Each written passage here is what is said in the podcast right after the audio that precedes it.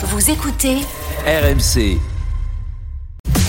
RMC, Manu Conso. Et on parle peut-être de notre prochaine voiture. En tout cas, Manu, euh, Renault présente aujourd'hui au Salon de Genève la relance de sa mythique R5, mais cette fois en version électrique. Oui, mythique, absolument, c'est le cas de la R5, puisque euh, c'est la voiture la plus populaire de l'histoire. C'est la voiture la plus vendue en France de tous les temps. Ah bah. 8,5 millions d'exemplaires. On a tous roulé au moins une fois en R5. On a tous. Ah, moi, c'était la voiture de ma maman. Et tout- tous mes souvenirs Voilà. d'enfance, là, dans les R5. Ouais, moi aussi, ma grand-mère avait une R5. C'était entre 1972 et 1993, avant que on trouve des noms un peu étranges aux voitures, Clio, etc. Des noms, on savait pas, on savait pas trop. Voilà, des trucs comme ça. Et là, effectivement, c'est la nouvelle euh, R5. Alors, si vous avez en mémoire l'ancienne version, hein, euh, vous la reconnaîtrez facilement cette nouvelle R5.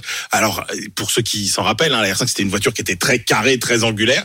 Donc, le but Mm. du jeu pour les ingénieurs de Renault, le défi, c'était de garder l'esprit finalement de cette R5, mais avec effectivement tous les apports modernes de l'aérodynamique. Donc vous retrouverez quand même une R5 qui est euh, beaucoup euh, beaucoup plus ronde, mais qui a euh, qui a euh, beaucoup d'allure. Ce modèle est pour l'instant la seule voiture française électrique qui sera euh, fabriquée en France, à Douai.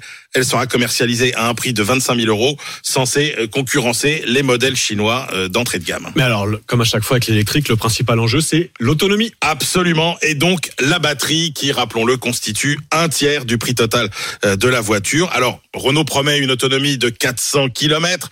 C'est toujours théorique. Oui, hein, avec le savez. coffre vide, Voilà, sans passager, voilà, sans euh, clim, ouais. sans Ouais. rien, sans radio. Avec le vent de dos. Euh, voilà, donc ce sera sans doute moins en conditions normales d'utilisation, mais il faut rappeler que c'est une voiture qui est destinée à un usage euh, urbain.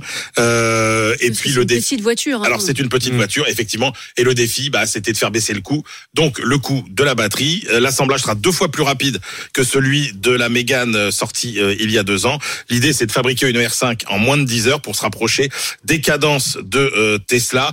Il faut rappeler que ce modèle il est déterminant pour l'avenir euh, de Renault. Ce qui est encourageant c'est que vous vous rappelez du succès euh, de la relance de la Fiat 500 Oui. hein, et ben c'était euh, le, le, le travail d'un certain Luca De Meo qui euh, à Avec l'époque, aujourd'hui en chez 2007 Renault. était patron de Fiat et qui est aujourd'hui Eh oui. le patron de Renault. On suit aussi le mercato à la tête des marques automobiles avec Manu Le Chip dans Manu Conso.